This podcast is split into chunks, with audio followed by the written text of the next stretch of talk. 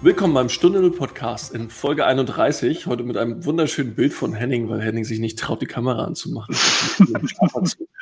Und äh, Wilbert. Äh, genau, Wilbert hat gerade schon Musik gespielt. Wir sind praktisch, wir nähern uns der Stunde Null das erste Mal so richtig an. Äh, das ist, glaube ich, die späteste Podcast-Aufnahme jemals. Aller Zeiten. Aber auch die authentischste, dadurch, dass wir an der Stunde Null jetzt relativ dicht dran sind. Und zwar eine halbe Stunde ungefähr noch hin bis dahin. Genau, wir haben überlegt, worüber reden wir. Mal wieder wie spontan wie immer. Ich bin auch der Einzige, der entsprechend ausgestattet ist, mit dem Vino in der Hand.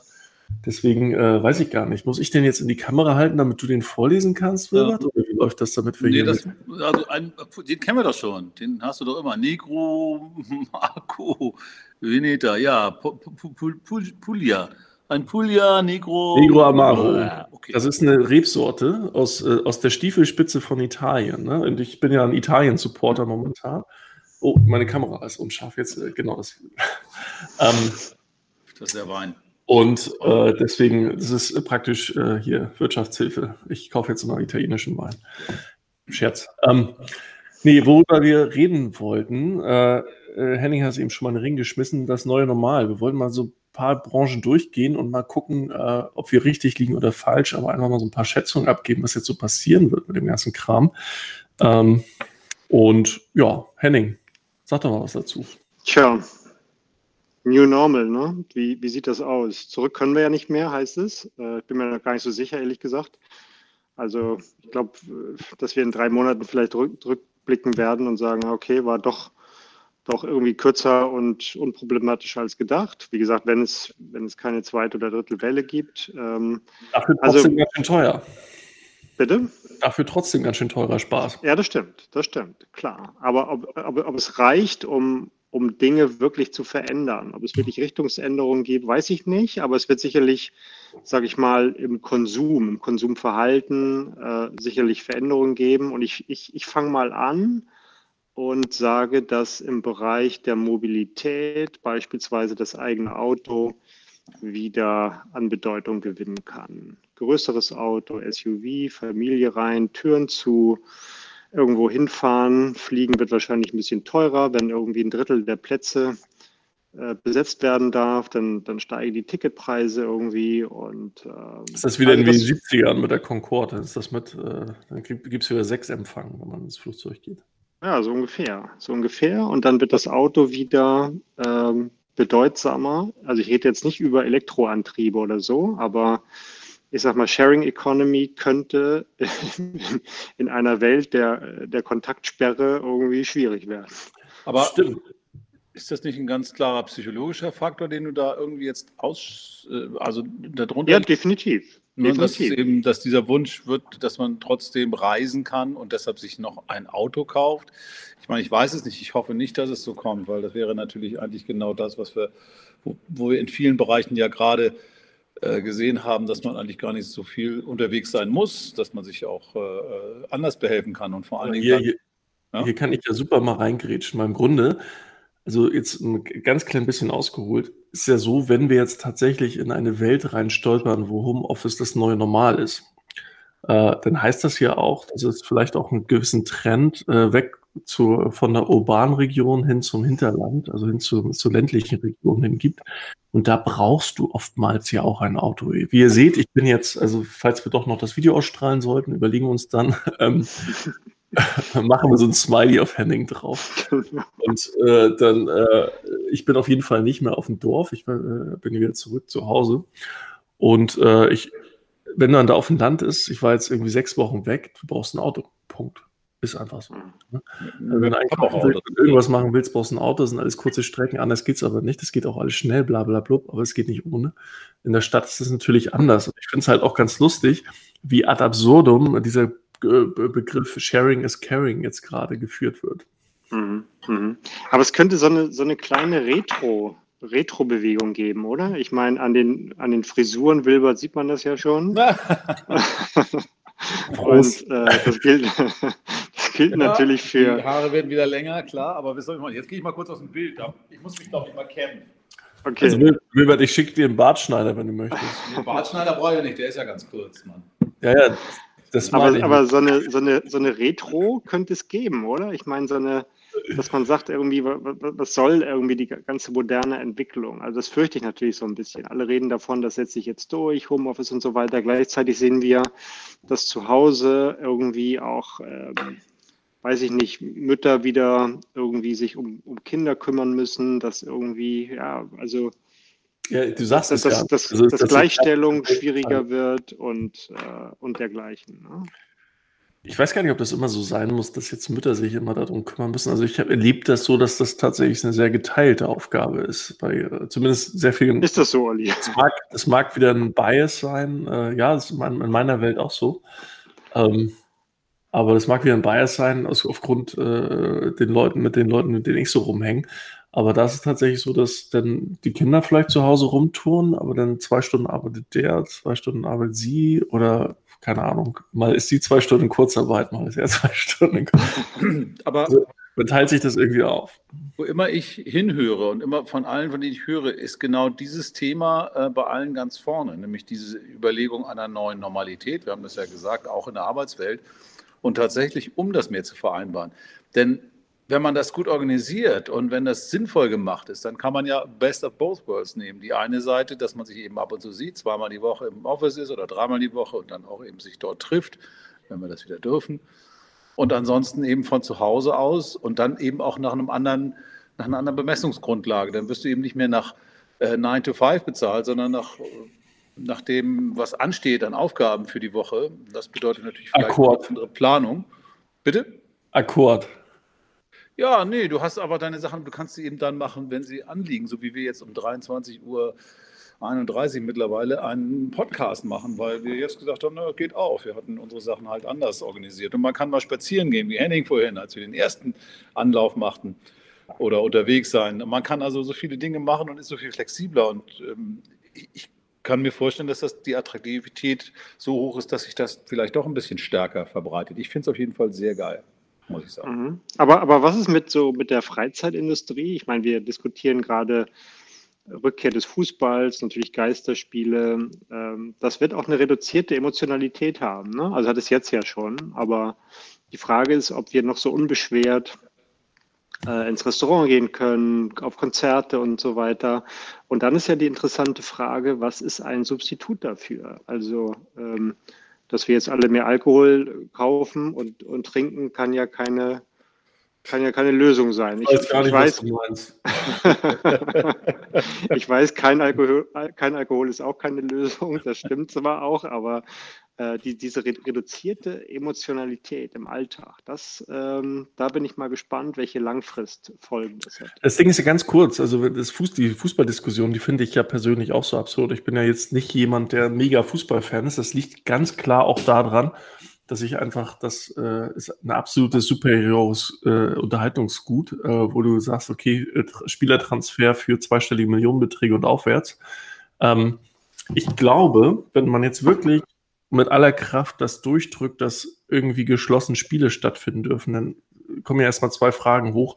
Dann dürfen ja eigentlich alle Sportarten an den Start gehen. Und B, wenn wir jetzt tatsächlich vor einer neuen, vor einem neuen Hoch in Arbeitslosen, einer hohen Arbeitslosenquote stehen, ähm, dann sagt man vielleicht Opium fürs Volk, aber warum ausgerechnet die Multimillionäre wieder auf den Platz schicken, während äh, gerade dann vielleicht eine Massenarbeitslosigkeit losgetreten wird? Ich kann, kann, mir vorstellen, dass es da vielleicht auch recht äh, hitzige Diskussionen geben wird. Gibt es schon, gibt es schon. Und ich, ich glaube, dass die, die, die Frage noch hochkochen wird. Ne? Also Verantwortung des Fußballs, warum macht man hier eine Ausnahme und so und dergleichen. Ähm, das ist, finde ich, auch ein, auch ein durchaus triftiges Argument. Also ich würde dem würde mich dem anschließen. Also das ist schon, ist schon ein merkwürdiges oder ein, oder ein sehr ambivalentes Signal, was man da sendet. Aber Henning, du hast das so emotionslose Zeit genannt. Das finde ich, empfinde ich zwar, ich weiß zwar genau, was du meinst, eben diese, diese reduziert, Emotionen, reduziert. reduziert. Aber natürlich gibt es auch Gelegenheit, andere Dinge zu erleben. Also ich, äh, na gut, ich bin vielleicht auch ein bisschen romantisch dafür, aber ich habe zum Beispiel wahnsinnig genossen, wie ruhig die Stadt ist nachts. Ähm, das war schon echt, also ich habe einfach ein paar Erlebnisse gehabt, die ich ähm, auf diese Situation natürlich ganz klar zurückführen kann. Und du gehst gleich noch eine Runde flanieren, höre ich raus. nee, ich glaube, ich habe schon, hab schon meinen Teil heute. Heute habe ich aber, Aber was ich jetzt mal ganz spannend finde, neben Fußball, wo sowieso gerade alle, was gerade alle totquatschen, wie geht es eigentlich diesen ganzen verschiedenen ja, Wirtschaftszweigen, die so offenkund, offenkundig irgendwie betroffen sind von dem ganzen Thema? Also Sharing Economy hatten wir jetzt schon mal kurz angerissen, aber dazu gehört ja auch der ganze Zweig Mobilität. Ja, ich kann mich erinnern, äh, kurz bevor das jetzt alles losging, das heißt kurz bevor, also ein, zwei Jahre davor, ging diese E-Scooter-Nummer los. Also wenn du mich fragst, liegen die jetzt alle nur noch in der Ecke, benutzt keine Sau, sehe ich auch niemanden mehr mitfahren. Ähm, und äh, ich weiß gar nicht, wie das, wie sich Moja und Co. hält. Äh, da musst du ja auch mit mehreren Leuten in so, so ein Shared Cap rein. Ähm, also ich, die haben, glaube ich, wirklich Probleme, die sind ja wirklich am Rudern. Also alle diese innovativen Ansätze zur neuen Mobilität, was ja auch eine sehr individuelle Sache ist, also sehr auf Individuen zugeschnitten war am Ende auch durch künstliche Intelligenz, das ist ja praktisch mehr oder weniger ausgehebelt. Oder wie seht ihr das? Ja, glaube ich ja auch. Und die könnten natürlich tatsächlich einen Rückschlag erleiden, ne? sowohl was deren Innovations- und Investitionskraft betrifft und natürlich auch was unser Verhalten, unser verändertes Verhalten vielleicht betrifft. Ne? Also aus, aus mindestens zwei Richtungen könnte, könnte das bedeuten, dass man da jetzt irgendwie nicht, nicht wieder sofort anfangen kann oder, oder zurückkehrt auf den alten Pfad sondern dass wir eine, eine völlig neue Wirklichkeit haben für, für diese Art von Angeboten. Das kann ich mir schon gut Aber vorstellen. Wir sehen ja auch jetzt schon, dass die Wirtschaft, und unsere Wirtschaft ist ja nun mal sehr automobillastig in vielen Bereichen, dass die natürlich schon rufen, wir Prämien, aber, aber nicht nur für ökologische Autos, sondern für alle Autos und, und, und, und. Und es gibt ja auch die anderen Stimmen, die sagen, okay, jetzt muss ein, äh, muss ein Konjunkturprogramm her, das aber ganz klar den Fokus auf eine Erneuerung setzt, also das, was jetzt disruptiv begonnen hat, vielleicht sogar fortzuführen. Das heißt aber natürlich, dieses durch das Tal der Tränen werden wir gehen müssen. Ich meine, das passiert ja nicht duschen, duschen ohne Nasch, nochmal, duschen, duschen ohne Nasch werden, duschen ohne nass werden, geht nun mal leider nicht. Insofern ähm, wird es wahrscheinlich, also wenn es, wenn man es negativ betrachtet, wird es vielleicht daran scheitern, dass man eben genau, dass eben keiner diesen, diesen Schritt wirklich gehen will. Obwohl ich glaube, wir sind schon mittendrin. Also es, es muss ja, es wird ja noch zu, zu viel schlimmeren äh, Verwerfungen kommen wirtschaftlich. Das kann man sich schon vorstellen. Sonst wäre also es ja back to normal. Ja, ja, glaube ich auch. Und ähm, ein reines Konjunkturprogramm wäre, glaube ich, äh, nicht mehr geeignet, sondern wir sind an einem Punkt, wo es, wo es strukturelle Verschiebungen gibt, vielleicht sogar soziale Verwerfungen, vielleicht politische Verwerfungen. Also ich glaube, so ein, so ein Zukunftsprogramm, sage ich mal, wäre schon, wär schon sinnvoll, weil es eben auch nicht nur darum geht, jetzt irgendwie mh, hm, ja, die, die, die Läden wieder zu füllen, die Nachfrage zu stärken, sondern tatsächlich auch den Menschen ein Stück Zuversicht zurückzubringen. Ne? Also, und das hat sicherlich auch, auch mit, mit Investitionen äh, äh, zu tun in Zukunftstechnologien, in Strukturwandel. Aber da gibt es ja auch schon diese Bestrebung, dieser Einkaufsgutschein, den fand ich eigentlich von der Idee gar nicht schlecht, der eben auch vor allen Dingen dann nicht für die Online-Händler und die, die Leute, die sowieso in der Krise jetzt gut gefahren sind, gilt. Hm, das ist ja schon, geht ja auch schon in Richtung Grundausstattung. Ich, ich meine, wahrscheinlich wird man das alles nur hinbekommen, wenn man gleichzeitig darüber nachdenkt, wie ich denn mit diesen vielen Arbeitslosen, die vielleicht auch nicht wieder Arbeit finden werden, von denen, wenn es wirklich disruptiv bleibt, wie ich mit denen dann umgehe in Zukunft. Also müssen wir ja diese Diskussion jetzt auch wieder führen. Ob das Geld dafür jetzt da ist, ist noch eine Frage. Aber es gibt ja genug Quellen, wo man auch mal zapfen kann, zum Beispiel die berühmten Amazon-Steuern und Apple-Steuern und so weiter und so fort. Mhm. Da, da, da, bin ich, da bin ich skeptisch, ehrlich gesagt. Also wenn wir jetzt ähm, da, daneben noch eine dirigistische Wirtschaft bekommen, die sagen irgendwie, wir, wir bestimmen zukünftig, äh, welche Routen die Lufthansa fliegt und ähm, dass wir Amazon besteuern, nur damit wir ich sag mal jetzt den, dem Einzelhandel, was heißt nur, aber dass wir den Einzelhandel wieder auf, auf die Beine helfen. Das, ähm, ich glaube, das könnte es vielleicht sogar erschweren, wenn wir jetzt sagen, wir müssen, wir müssen jetzt irgendwie hm, also allen, allen sozusagen jetzt irgendwie helfen und damit natürlich auch ja, irgendwie. Ja, ich weiß, was du meinst, aber die Besteuerung, ganz ehrlich, äh, von Amazon so ist ja längst überfällig. Ich meine, was die da abziehen in, in Europa mit den Mini-Steuern, mit denen die rauslaufen, was die ihren Umsatz hier machen, da, da träumt ja jeder von.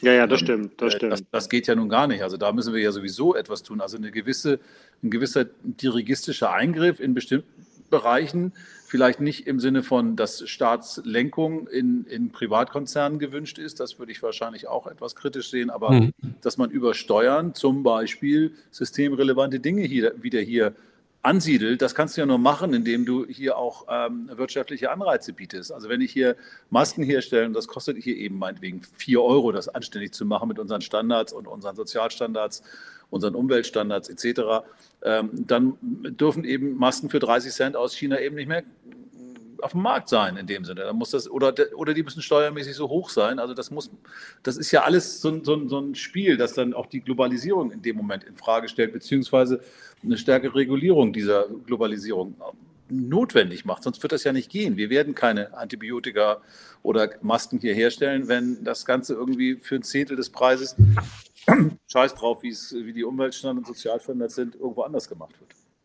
Ja, ich, ich, ich sehe dein Argument. Ich, ich, ähm, ich, ich glaube nur, dass eine dirigistische Wirtschaft am Ende auch paternalistisch ist. Und dann heißt es nicht nur, hier hast du einen Gutschein, äh, gib den mal aus, sondern dann heißt es, ähm, ja, du kriegst den, aber den kriegst du nur, wenn du ähm, bestimmte Dinge kaufst. Und ähm, weil, weil ich Staat weiß, was, was gut für dich ist. Äh, ich überspitze mal so ein bisschen. Ne? Das ist nicht das, was du meinst, natürlich. Also Planwirtschaft, ne? Also, ja, genau. Nein, das meine ich natürlich nicht, aber ich, ich, ich denke schon, und das ist ja auch nichts Neues, das sind ja Gedanken, über die wir auch schon äh, nicht erst seit der Corona-Krise sprechen, dass wir irgendwie wenn wir, wir müssen ja irgendeine Art von Lenkung haben. Also diesen, diesen freigelassenen Kapitalismus, der führt uns ja, wie wir merken, auch ans Ende. Und da gibt es ja so viele Dinge, die ich jetzt sehe in der Krise.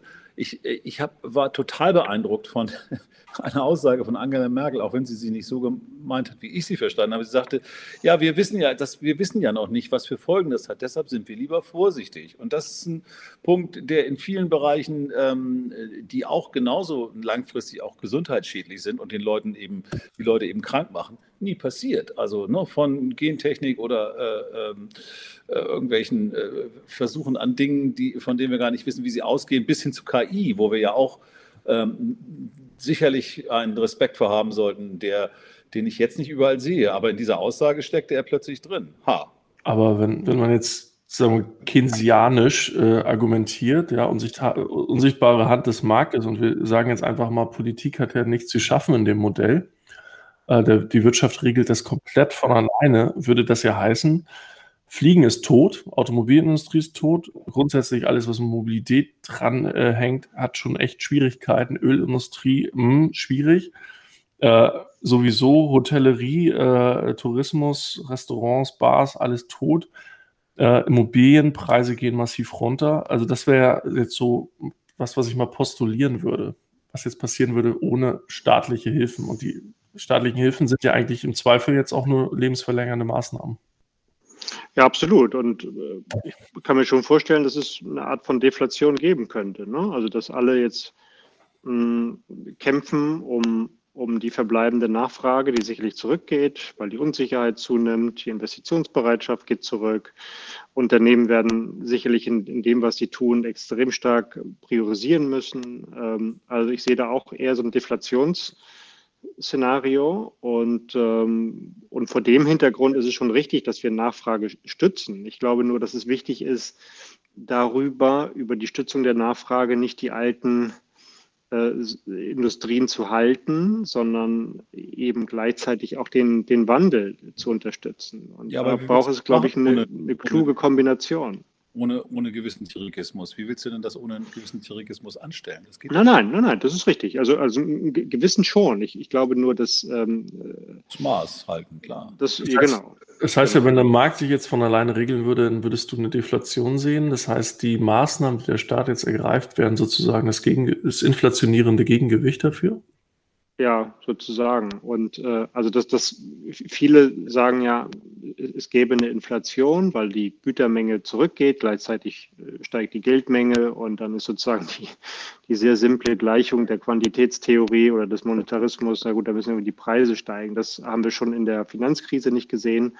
Und ich würde eher von naja, wir, wir nennen das Deleveraging. Ne? Also die ganzen Kredite, die jetzt vergeben werden, die müssen ja irgendwann aus dem Cashflow zurückgezahlt werden. Und das heißt, ähm, die Leute sparen eher und, und versuchen irgendwie Ausgaben zu vermeiden, was man jetzt ja auch schon sieht. Ne? Ich, ich finde schon, dass einige Leute sagen, hm, brauche ich das, äh, will ich das und so weiter.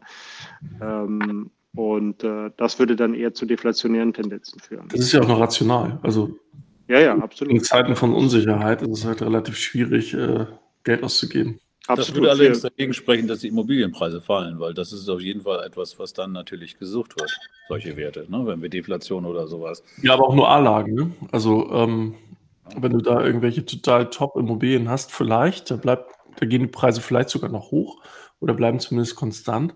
Aber ich glaube, wir sind uns einig, dass insbesondere im gewerblichen Bereich, Restaurants, Bars und ja. so weiter, ist es vielleicht rationaler.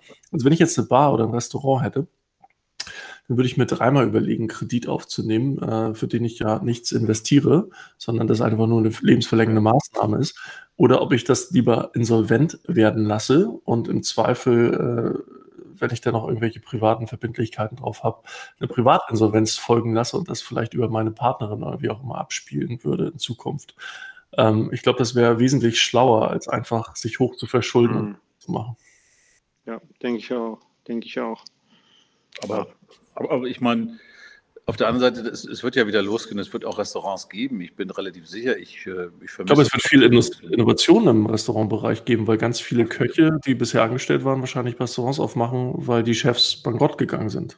Vielleicht sowas. Also ich glaube, das wird sich schon wieder einpegeln, weil bisher kann ich mir eigentlich nicht vorstellen, dass dieser Bedarf nicht zumindest wiederkommt. Vielleicht nicht in der Form, in der er vorher da war. Ich habe auch gemerkt, viel, ich, ich gebe auch viel weniger Geld aus. Ich meine, ich bin ja natürlich auch durch den Job oft auch essen mittags. Das ist natürlich auch nicht nur äh, aus der eigenen Kasse. Ich treffe dich immer genau.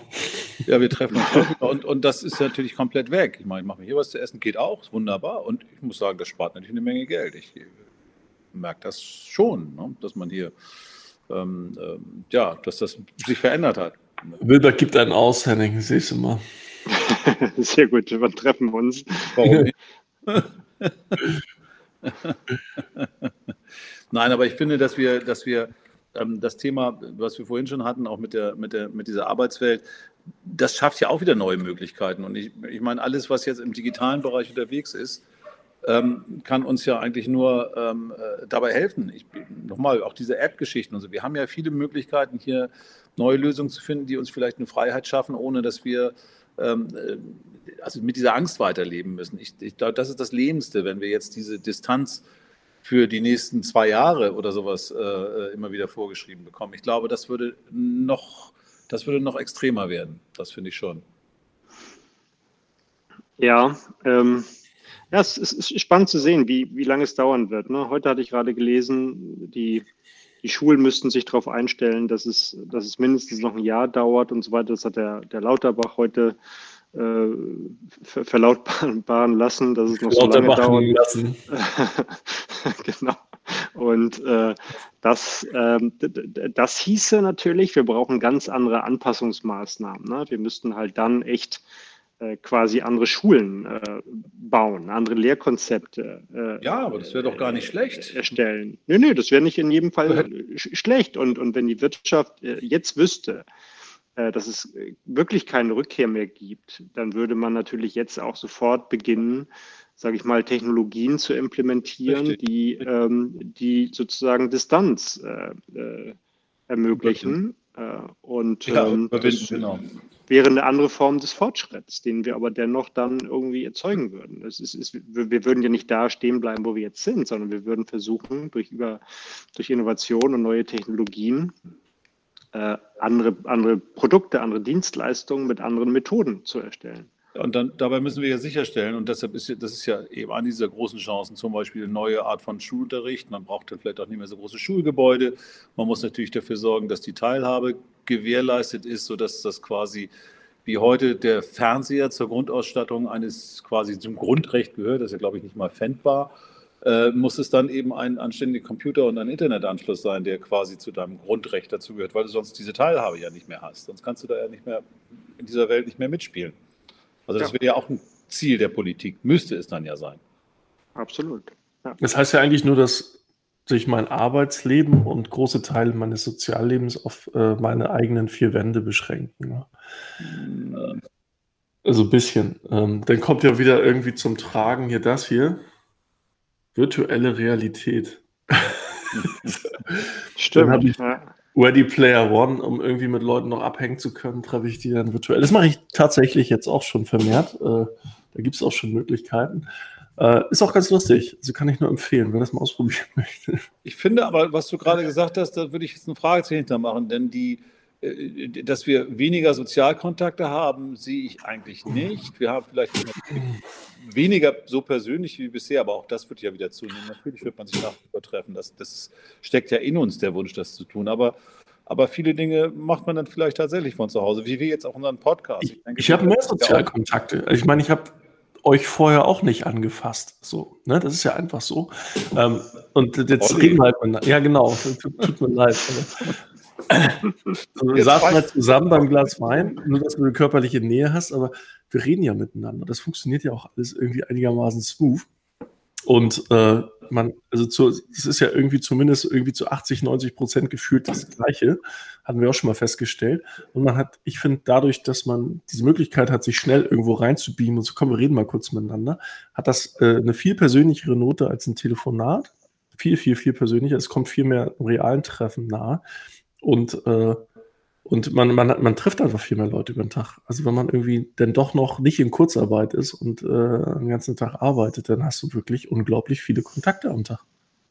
Ja. Und ich finde, man, man spricht auch anders miteinander, oder? Man, man versucht jetzt die Nähe herzustellen über ganz andere Dinge. Also die, die, die, die, die körperliche... Indem man sein Video ausschaltet, Henning. Ne? So, genau. Und, und, und dafür ist doch meine, meine Stimme, ich weiß nicht, ob du das mitbekommen hast, aber die viel, ich weiß. viel sensibler. Gerade dir gegenüber viel sensibler. Und ja, ich versuche sozusagen ja. über äh, die, das Timbre meiner Stimme jetzt eine ganz andere Nähe zu euch herzustellen. Ja, aber das ist gar, gar, kein, gar, kein, gar kein unwichtiger Punkt. Wir untersuchen das ja gerade. Gerade so auch die Zunahme von Podcasts und die überhaupt das, das Nutzen der Stimme als Interaktionsinstrument nicht nur miteinander über digitale Medien, sondern auch mit digitalen Medien, äh, Stichwort Alexa und Co., hat ja in den letzten Jahren auch äh, zugenommen. Und äh, wie du richtig sagst, Henning, in der Stimme steckt natürlich wahnsinnig viel drin.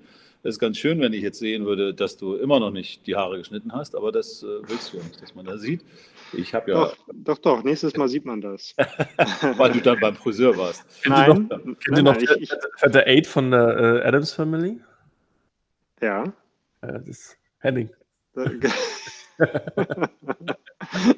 ich, ich, ich, lüfte, ich lüfte das Geheimnis im wahrsten Sinne des Wortes. Okay, okay. Und äh, genau, genau. Das neue nee, aber das ist, ähm, aber ich meine, das, das wird so sein. Ich meine, wir, wir werden ja nicht, äh, wir werden uns anpassen. Das ist ja quasi wie eine, wie eine Evolution. Oder ich sag mal, wenn so wie, so wie Blinde halt sich anders orientieren. Ähm, das ist jetzt vielleicht ein drastischer Vergleich, aber so werden wir uns natürlich auch irgendwie versuchen, äh, anders zu bewegen in einer distanzlosen Welt. Und ähm, die ja, die, die ja nicht jetzt auf Dauer droht, aber die, ähm, die vielleicht doch irgendwie uns, uns andere Instinkte und, und Sinne stärken lässt. Ja, in einer, in einer solchen Welt ist es natürlich für uns viel wichtiger, äh, also ich meine, die Stimmen haben immer schon diesen Einfluss auf uns gehabt, aber oftmals sehr, sehr unbewusst, sodass das vielleicht jetzt auch ein bisschen bewusster geschieht, dass ich mehr, dass ich mehr in Personen reinhöre. Und ich glaube, es ist fast einfacher, Leute über Gesten und äh, äh, Lächeln und so weiter zu manipulieren, als über die Stimme. Also das ist jetzt mal so eine steile These in den Raum geschmissen, aber das ist ja ein Thema, mit dem ich mich viel beschäftige. Also Stimmen sagen schon eine Menge aus, äh, wie du sprichst, was du sagst, wie du, wie du Dinge betonst, wo du schneller und langsamer sprichst. Das nehmen wir ja alles unbewusst wahr und vielleicht lernen wir da in der Zeit dann auch sowas viel bewusster wahrzunehmen. Ne? Mhm. Nicht schon? Mhm. Ein sehr spannender Gedanke. Und was ich auch spannend fand, was ich gehört habe von einer Freundin, die sagte, in der Firma gäbe es so Leute, die sind eben Singles. Und man merkt jetzt verstärkt in dieser Zeit, dass die sich doch danach sehen, in eine Beziehung wieder zu gehen, eine Nähe, diese Nähe zu haben, weil sie jetzt ja doch sehr viel isolierter sind. Äh, dass auch der Wunsch nach so Nähe gestiegen ist. Und man kann ja auch mal überlegen, ob es vielleicht irgendwann auch Corona, die, die Corona-Kinder gibt, die die, die, die Geburtenschwämme ähm, in, in, äh, in, den, na, in den nächsten zehn Monaten, also in den, nach zehn Monaten irgendwie. Das wäre auch mal interessant zu sehen, ob sich da was getan hat. Aber ja, ich bin staunen. Also diese ganzen, äh, die Tinders und Tinderellas, die, äh, ich meine, die, die, können sich ja die Finger wund swipen. Ist gerade ein bisschen schwierig, oder? Also rein hypothetisch. Ja, weiß nicht. Ist das, ist das jetzt verboten? ja, Ich glaube, das interessiert die dann am Ende des Tages doch. Ich glaube, da gibt es doch schon viele Leute, die dann eher skeptisch sind und sagen, komm, lass uns mal lieber treffen, wenn das Ganze hier vorbei ist. Na klar, logisch. Ja, ähm, ja gut. Da habe ich ja. auch Ahnung von. Aber und ansonsten die anderen Dinge wie Fußball und so, ich, ich bin ja ziemlich sicher, dass es hier in Deutschland, dass sie das machen werden mit den Geisterspielen. Ich glaube schon. Das geht Aber, äh, Wilbert, isst du noch so spät? Ich habe gerade mir einen, eine Mandel in den Mund gesteckt. Ach so, okay. Ich knabber ein wenig. Das mache ich abends gerne. Ja, die, die letzte, äh, wenn man morgens nicht so früh raus muss, jetzt neuerdings äh, ist die letzte Mahlzeit irgendwie kurz vor Mitternacht. Ne? Naja, das sagst du jetzt. Wie, ihr schlaft jetzt immer alles schön aus, ja? Schön. Wie fandet ihr denn diesen, diesen Ansatz? Ich weiß nicht, ob wir das schon hatten, aber dass ähm, der Heil jetzt sozusagen ein Gesetz äh, auch für Homeoffice, ähm, Homeoffice-Recht, ein Recht auf Homeoffice damit einbringen will, was ja ähm, spannend, eine spannende Diskussion auch ausgelöst hat. Aber es geht ja in die Richtung. Da sind wir wieder beim Keynesianismus. Äh, also entweder macht der Markt das irgendwie selber, aber wenn die Politik das jetzt irgendwie bestimmt, dass das, also was ja gut ist, es wird dann irgendwann flächendeckendes Internet geben, was in Deutschland ja nicht der Fall ist, einfach aufgrund dieses Gesetzes. Und das ist ja praktisch die, der Umkehrschluss. Das heißt, wenn ich den Leuten Homeoffice ermögliche, dann muss ich denen ja auch Zugang geben. Ähm, auf der anderen Seite ja, wenn die Wirtschaft das nicht nachfragt, äh, ist, also ich glaube schon, dass die das jetzt aufgrund dieses Schocks nachfragen wird. Gucken wir mal, aber. Ich weiß nicht, da bin, bin ich jetzt etwas anderer Meinung, weil das ist ja, ja okay. ich meine jetzt, ich meine jetzt nochmal zu dem, das finde ich ja nicht dirigistisch, sich Gedanken darüber zu machen, wie man das Thema Homeoffice auch gesetzlich und verwaltungstechnisch, regeltechnisch, versicherungstechnisch etc. etc. etc. in Zukunft behandelt. Denn ähm, wir haben ja nun mal eine eine, ja, ich denke, sehr umfangreiche Arbeitsbestimmungen, Arbeitsschutzbestimmungen, Arbeitszeiten. Wobei das wird sich wahrscheinlich ändern, weil Arbeitszeiten lassen sich ja da schwerer tracken. Aber nichtsdestotrotz muss man ja darüber nachdenken, wie das dann auch in Zukunft funktioniert. Denn wir haben ja kein System wie Amerika, wo ich sage, okay, mach den Job und dann feuere ich dich wieder. Das geht ja so einfach hier nicht. Und Aber wie willst du das denn machen? Ähm, wie willst du denn, ein, ein Recht ist ja ein universelles Recht, oder? Ich meine, wie willst du denn für alle Berufsgruppen das, das durchsetzen? Das ist ja ein, ein Recht. Ich meine, wie, wie, soll denn das, wie soll denn das gehen? Das ja, ist ja, am, am Fließband ist für das mich ist schwierig. Die Putzkraft putzt dann vor, bei sich zu Hause. Bei ja. ja. Und wird dafür bezahlt. ich meine, es, ist, es, es, bleibt ja auch, auch, ein Arbeits, auch ein Arbeitsvertrag oder Verhältnis ist ja, ist ja ein sozusagen privates Vertragsrecht. Ich meine, das ist ja, und die, die Leistungserfüllung, du kannst ja den Ort der Leistungserfüllung nicht irgendwie Nein, aber es gibt ja Arbeitsrecht. vorgeben. Aber es gibt ja ein ja. Arbeitsrecht und dieses Arbeitsrecht müsste ja bei einer, also das kann ich schon nachvollziehen, bei einer Ausweitung von Homeoffice-Sachen. Ich glaube ja gar nicht, das ist ja jetzt auch nicht, du kannst ja jetzt auch schon Homeoffice machen. Das ist ja nicht irgendwie so, dass das jetzt gerade, ähm, huch, das gibt es auch, sondern das gab es ja vorher auch. Aber dass du es natürlich arbeitsrechtlich auch mit, mit abkloppen musst, wahrscheinlich zumindest so, wie unser Staat funktioniert. Aber arbeitsrechtlich ist ja Homeoffice geregelt. Also, ja, okay. ne, also das, das ist ja, das ist eigentlich kein Problem. Also wenn es, es gibt halt Bereiche, die kann ich nicht ins Homeoffice verlegen. Ne? Also, nee, und, und da bin ich bedingt Telemedizin, aber hier und da werden die doch mal operieren müssen. Da bin ich aber bei dir, Olli, mit, mit das wird der Markt regeln, weil ganz ernsthaft, wir haben wirklich überlegt, ob, ob, ob äh man äh, große Mietflächen braucht, ob es nicht sinnvoller ist, irgendwie einen guten Meeting Space zu haben, wo man sich eben ein, zweimal die Woche trifft und wo man dann auch mal seinen Laptop aufklappen kann, mal gemeinsam was durchgehen, ansonsten von zu Hause arbeitet. Das würde ja bedeuten, ich brauche noch die halbe, halbe Office-Größe, wenn ich das auch noch in die Tage so lege, dass die Leute niemals alle gleichzeitig, beziehungsweise vielleicht nur einen Tag oder zwei mhm. und der Rest eben ähm, dann seine eigenen ähm, Dinge machen kann von zu Hause. Du bist ja dann doch noch bei mir gelandet. Eben warst du noch am Anfang äh, nicht meiner Meinung, hast du gesagt.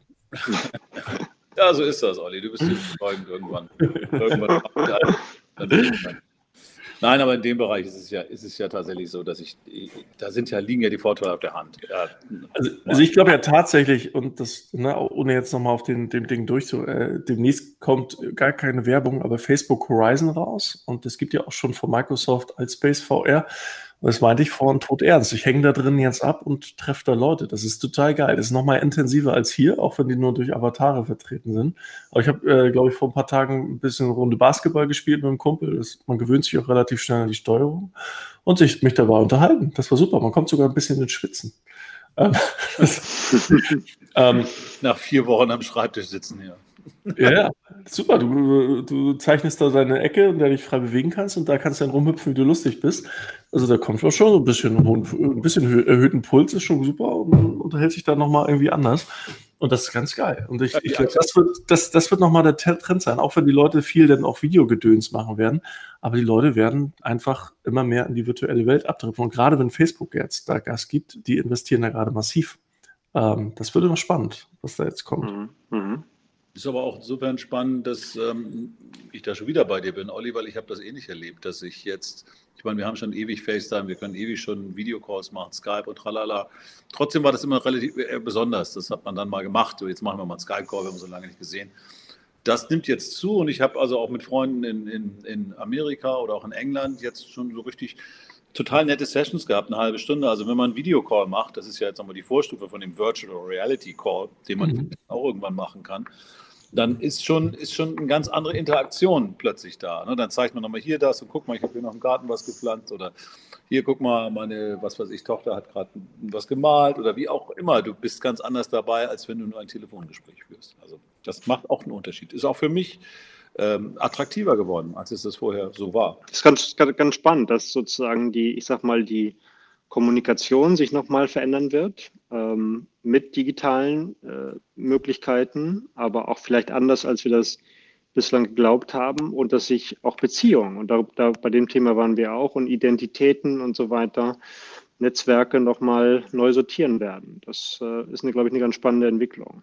Aber ja, und du hast halt die Möglichkeit auch Leute, das Ding ist, man, man, die meisten Leute sind halt historisch bedingt sehr lokal im, im Netzwerk gefangen. Ja, also das liegt einfach daran, dass die Leute dann alle an einem Ort wohnen. Und durch diese ganzen Möglichkeiten, die wir jetzt haben mit Video, mit äh, virtuellen Welten und so weiter, ist es halt total egal, weil du Leute von überall jederzeit ranholen kannst. Wir haben das jetzt mhm. mal als mhm. Test-Meetup, wir machen diese Meetup-Reihe 12 Man Me. Wir haben das erste Online-Meetup gefahren, ohne groß Werbung, gar nichts. Und wir hatten aus, weiß ich nicht wie viele Dutzend Städten, äh, 230 Leute haben teilgenommen beim ersten. Ähm, und aus allen möglichen Bereichen, teilweise aus äh, Kalifornien und äh, aus, aus äh, äh, Norwegen und Neuseeland waren Leute dabei. Aber die einfach, es war Deutsch, es waren einfach Deutsche, die da gelebt haben, die haben sich dazugeschaltet. Und dann hat man so ein Breakout-Sessions, man konnte sich miteinander vernetzen, sich unterhalten, es ging alles reibungslos. Also da würde ich, würde ich auch sagen, äh, würde ich auch mal sagen, also das alles in der Theorie klingt das alles immer toll, aber wenn man das da wirklich mal mitmacht, denkt man, oh, das ist aber wirklich relevant, weil ich jetzt wirklich mal Leute kennenlerne über meinen wirklich physischen Horizont hinaus. Mhm, das ist interessant. Ähm, äh, bei mir haben sich in den letzten Wochen. Er gesagt. Äh, ich habe äh, auch bei mir festgestellt, dass in den letzten Wochen äh, völlig andere Kontakte teilweise zustande gekommen ist, von denen ich so rückblickend sagen würde, wären die oder mich fragen würde, wären die ohne Corona auch zustande gekommen? Und ich glaube nicht. Also es sind irgendwie neue Allianzen, neue Themen, neue Netzwerke entstanden und auf einmal merkt man auch, es hat sich neulich jemand aus, aus Paris, mit dem wir mit, mit dem ich äh, dreimal jetzt eine große Konferenz veranstaltet habe, der hat sich gemeldet, und gesagt, Mensch, wie geht's und so weiter. Auf einmal dachte ich, oh, das ist ja interessant. Ich meine, so, das war plötzlich eine, eine ganz andere Nähe, als ich eigentlich äh, gedacht hatte. Aber der hat sich dann plötzlich persönlich erkundigt, wie es geht, ob alles gesund ist und so weiter. Und das fand ich, ähm, das, das kommt manchmal aus Richtungen, die man gar nicht erwartet hat. Und das, das finde ich ganz spannend. Das ist, das ist auch in, in dem Zusammenhang schön, dass, dass wir offensichtlich ja trotz des Abstands äh, äh, versuchen, die Distanz zu überwinden. Und äh, auch da wir alle ein Thema haben, ich meine, wir haben momentan ja weltweit ein Thema. Wenn du mit jemandem sprichst, gibt es erstmal nur ein Thema. Das ist die Corona-Krise. Und damit hast du natürlich auch gleich eine, ähm, ein, ein Thema, was natürlich auch zu sorgenvollen Fragen anleitet. Ähm, natürlich, wie geht es euch? Ist es bei euch alles gut und so weiter? Ähm, und hat man natürlich auch einen anderen Einstieg. Das ist ja auch deutlich emotionaler, ne? wenn man über das Befinden spricht und nicht nur über irgendwelche, was weiß ich denn, ähm, Fakten, die man gerade irgendwie telefonisch schnell mal austauschen will. Macht schon einen mhm. Unterschied. Absolut. Das habe ich auch, auch gemerkt. Und das äh, ist auch sehr schön. Also das mal gucken, was davon bleibt. Ich bin extrem gespannt. Mhm. Also wenn, ich jetzt, wenn ich euch jetzt treffe, frage ich euch mal erstmal, wie euer Befinden ist. Das mache ich. ja, vielleicht nehmen wir was drüber. Ja, wir haben ja überlegt, dass wir dann auch bald mal wieder einen, einen persönlichen Podcast machen, sozusagen die, die Lockerungen, ne, dass die Lockerungen, die uns jetzt so langsam vor der Nase tanzen, auch dann mal live. Äh aber, aber das macht man ja auch nicht bei jedem, also nur ganz kurz am Rande. Also ich meine, man hat ja immer so ein bisschen so ein Bauchgefühl, wenn ich jetzt frage, wie geht's dir so? Oh, dann muss ich mir erstmal eine halbe Stunde irgendwie so ein Standbild rein, rein tun. Das, ich kriege erstmal so ein Monolog ab, wo man sich eigentlich am liebsten wegducken möchte. Also das, ja. Wilbert, wie geht's dir denn? Mensch, jetzt fragst du oh nein. mal. Aber es sind schon, es sind schon viele Aspekte drin. Trotzdem bin ich wirklich gespannt, was, was, was wir äh, mitnehmen und ob wir vielleicht auch wirklich lernen, dass, es, ähm, dass man vielleicht manche Fragen erstmal ähm, vorsichtig behandeln muss, bevor man äh, sich in die Abenteuer stürzt. Ich finde, das zeigt uns das echt gut vor Augen. Und dann ist auch noch die Frage, ob das Virus nicht sowieso, das ist ja kommt ja immer stärker jetzt noch vor, dass es vielleicht nicht, doch, nicht vom Markt kommt, sondern doch aus irgendeinem Labor entwichen ist, ähm, was ja momentan auch die Diskussion ein bisschen. Aber ist ja eigentlich auch total Latte. Also ich meine, ist jetzt da, ne? Ja. Wo es am Ende des Tages herkommt, Laborunfall oder von irgendeinem äh, Schuppentier oder von irgendeiner Fledermaus oder Trump hat es in die Welt gesetzt, äh, weil er irgendwie sich ein paar Tage nicht gewaschen hat. Keine Ahnung. Ja. So. Und ähm, ist, ist nun mal da. So, also da kann man jetzt die Zeit ja nicht zurückdrehen. Ich, ich staune mal, dass die Leute sich damit so krass beschäftigen. Klar ist das unschön, wenn das aus dem Labor irgendwo raus ist. Es kann aber immer passieren, weil irgendein Spacken immer mit so einem Krams romantiert. Ähm, was machen wir damit, wenn sowas passiert? Das ist ja viel spannender, ne? Ja, absolut. Interessiert ähm, also ich bin tatsächlich gespannt, wenn wir schon in, in sage ich mal, zwei, drei Monaten äh, zurückblicken werden. Also wahrscheinlich, hochwahrscheinlich sind wir dann noch vielleicht nicht mittendrin, aber wir werden sicherlich dann noch unter dem Eindruck dieser Krise stehen. Aber zu sehen, was wirklich sich auch vielleicht gar nicht oberflächlich, sondern kulturell verändert hat, psychosozial, ist äh, eine ganz spannende Frage. Und im Moment bin ich noch nicht sicher, ob das äh, zum Positiven oder zum Negativen oder ob es überhaupt was verändert. Ich kann mir auch vorstellen, dass ähm, dass es irgendwie ja, eine besondere Zeit war, aber das ist am, dass wir am Ende feststellen, dass es gar nicht so wesentliche Dinge verändert hat. Aber das hängt sicherlich noch davon ab, was, was vor uns liegt. Ja, du meinst aber, wir machen dann weiter wie bisher. Und das ist ja äh, äh, genau der Punkt, um den es jetzt geht. Kriegen wir, holen wir uns irgendwas Positives aus diesem, aus diesem, ich wiederhole es zum zehnten Mal, disruptiven Zeiten, die wir jetzt durchleben, oder oder werden wir ähm, sie versuchen sehr schnell abzuschütteln und dann ähm, uns weiterhin mit den Problemen rumschlagen, die wir vorher auch schon hatten und die auch nicht weggehen, die auch schlimmer werden? Ob das, ne, ich, ich, ich, ich, glaube, es wird sehr, sehr unterschiedliche, gegensätzliche Narrative geben. Also äh, es wird ideologische Auseinandersetzungen geben über die Deutungshoheit. Was heißt das nun für uns? Äh, hat der hat die Marktwirtschaft ausgedient? Ähm, ist der Staat wichtiger geworden? Ist es, ist es gerade umgekehrt? Ähm, Wie seht ihr also ich, hat der Staat, ausge äh, nee, hat der Staat ausgedient? Nee. ich, ist das also jetzt ich, gekommen, um zu bleiben, diese ganze Politiknummer? Boah, das ist, äh, ich, ich glaube, da müssen wir, äh, da müssen wir einen eigenständigen Podcast zu machen, ob die, so Grundrechte wie die Eingriffe in das Privatleben. Ich meine, darüber haben wir ja auch schon, schon in der Vergangenheit diskutiert, ne? in, in Sachen KI und Digitalisierung und Datenhoheit. Ob das, ob das ein Überwachungskapitalismus wird, äh, Überwachungsstaaten, Staatskapitalismus, man kann sich auch alles drei vorstellen. Wir haben nicht nur einen Überwachungskapitalismus, sondern wir haben auch einen Staatskapitalismus und dann haben wir am Ende einen Überwachungsstaatskapitalismus. Ähm, also da kann man sich, glaube ich, alles vorstellen. Und, äh, Hast du Angst um unsere Demokratie? Äh, In der Form, wie Sie jetzt kennen?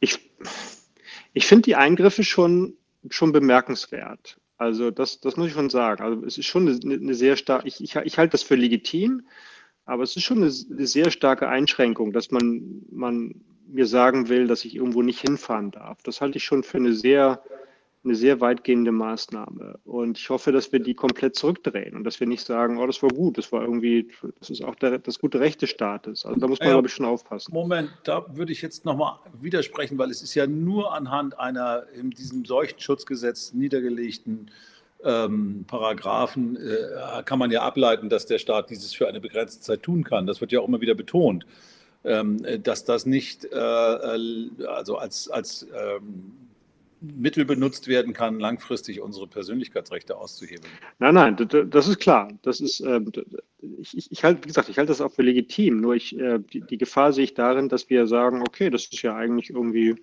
schön, dass der Staat uns sagt, was wir zu tun haben. Ich, ich nochmal, ich, ich, sehe nicht, dass das droht, aber man muss, glaube ich, auch dann hinterher ähm, äh, dagegen oder muss ich das, das Recht eben auch zurückholen. Das halte ich für, für, wesentlich. Ich fand aber heute auch ganz gut diesen, der Udo Di Fabio, der ehemalige, glaube ich, ne, äh, Verfassungsrichter, ähm, hat gesagt, naja, man, man darf jetzt auch der jeweils anderen Seite, äh, ob für Lockerung oder, oder Nicht-Lockerung sich aussprechen, nicht die moralische Integrität absprechen. Das finde ich richtig. Also ähm, man kann zu unterschiedlichen Einschätzungen kommen. Das heißt aber nicht, dass irgendjemand die Gesundheit von Menschen geringer schätzt oder so. Das ist eine Abwägung, die man unterschiedlich treffen kann. Das fand ich eine ganz, ganz wohltuende Aussage. Na gut, mhm. was, wir, was wir immer noch nicht wissen, ob wir langfristig die Gesundheit der Menschen oder dem Wohlbefinden der Menschen mehr geschadet ja. haben. Das ist ja auch immer noch, äh, steht ja auch immer Klar. noch im Raum. Sind die, die Maßnahmen verhältnismäßig? Aber äh, auch da, finde ich, kann man niemanden, da kann man momentan niemanden ähm, irgendwie hängen für, weil es ist ja tatsächlich so, dass wir so wenig wissen. Nur das erste Mal aus meinem Gefühl geben wir das auch zu. Das finde ich, das finde ich nach wie vor bemerkenswert. Ne? Thema Hybris hatten wir ja äh, auch schon mal drüber Klar. gesprochen. Und, und wir, wir, wir, kennen, ehrlich gesagt, wie, du sagst, äh, wir, wir, kennen das zu wenig. Ne? Also wir kennen weder die Kosten einzelner Maßnahmen, noch kennen wir die Opportunitätskosten. Und auch die Kollateralschäden dieses Mittels. So ist es. Noch, noch kennen wir eine, eine soziale Wohlfahrtsfunktion, äh, wir kennen Interessen, die wir miteinander äh, das ist aber jetzt sehr müssen. Also die Betrachtungsweise. Ich glaube, in Europa geben wir das zu, dass das so ja. ist. Also wenn ich nach Asien oder tatsächlich nach Amerika schaue, also Trump weiß genau alles, äh, ne, da impft man sich ja bestimmt auch mit diversen Flüssigkeiten. Ähm, und ja, aussieht, hat das mal wieder gemacht. Aber das machen ja wirklich Menschen da, denn, wenn der das sagt. Egal. Gut, ähm, aber das, äh, in Asien, da, da will man ja, dass, dass das im Nachhinein entsprechend korrigiert wird, dass man dann ja, also es ist zumindest dem Anschein nach so, dass dass da definitiv ein paar Korrekturmaßnahmen gelaufen sind, damit da Informationspolitik betrieben wird. Also Europa sind der Einzige, die einfach sagen, wir wissen, dass wir wenig wissen. Lass doch mal gucken, dass wir das irgendwie einigermaßen gehandelt kriegen. Und tatsächlich äh, machen wir da einen ganz guten Job, glaube ich. Finde ich auch. Ja. Das kann, das, ja. Entschuldigung. Das, das, kann man nur hoffen, ne? dass, äh, ich sag mal, das europäische Modell äh, gewinnt äh, durch diese Krise. Ähm, ja, muss man schauen. Äh, Dazu muss es das auch geben, das europäische Modell. Das ja, das stimmt. Nicht, ist ja auch nicht wirklich so richtig sichtbar nach wie vor. Diese Diskussionen sind ja auch, äh, ne, wie viel Solidarität kann so ein ja. Kontinent ab, wie viel braucht er und wie kriegen wir es überhaupt hin, dass, das, dass wir als eine Einheit agieren. Das ist ja, ja. Ähm, leider auch nicht äh, da und das würde nicht dafür sprechen, dass wir das hinbekommen. Ich glaube, wesentlich wird sein, wer oder, oder, oder, zu wem und wodurch Menschen jetzt gerade Vertrauen fassen. Das ist, glaube ich, eine ganz, ein ganz wichtiger Punkt, äh, auch, auch für die politischen Entwicklungen danach. Also wem, wem fangen Menschen jetzt an zu vertrauen? Hm. Ähm, das, ähm, das bleibt, glaube ich, im Gedächtnis. Ne? Also das ist so ein, so ein so ein Gefühl, was viele jetzt haben. So, wem kann ich vertrauen? Wer sorgt dafür, dass ich irgendwie gut durch die Krise komme? Das sieht man ja auch schon bei den Kanzlerkandidaten, bei den möglichen und so weiter. Ne? Also das ist, die, die profilieren sich über das Vertrauen in der Bevölkerung. Mhm. Aber es ist ja auch äh, auf der anderen Seite so, dass die, dass die, ähm, die Zeitung, ich habe das neulich gelesen, zum Beispiel in Bezug auf Trump ja sagen, dass ja auch das Land so sehr spaltet, dass es sogar zu Spaltungen kommen kann. Also ich habe nicht wenige Stimmen gehört von Leuten aus Kalifornien, die sagen, ja, man kann uns am Arsch lecken, wir sind die achtgrößte Volkswirtschaft hier, dann machen wir unser Ding selber. No? Ne? Mhm. Dann war es das mit den Vereinigten Staaten. Also ich meine, das wäre dann ja auch, äh, fast in unserem Sinne, könnte man sagen, weil wir dann, weil die uns ja immer anschießen, dann wären sie nicht mehr ganz so stark. Also da, ne, oder die Chinesen fänden das bestimmt auch ganz gut, weil sie natürlich einen weiteren Konkurrenten auf dem Weg zur Weltmacht äh, dann äh, äh, auf der Strecke lassen würden. Das ist jetzt äh, interessante Spekulation.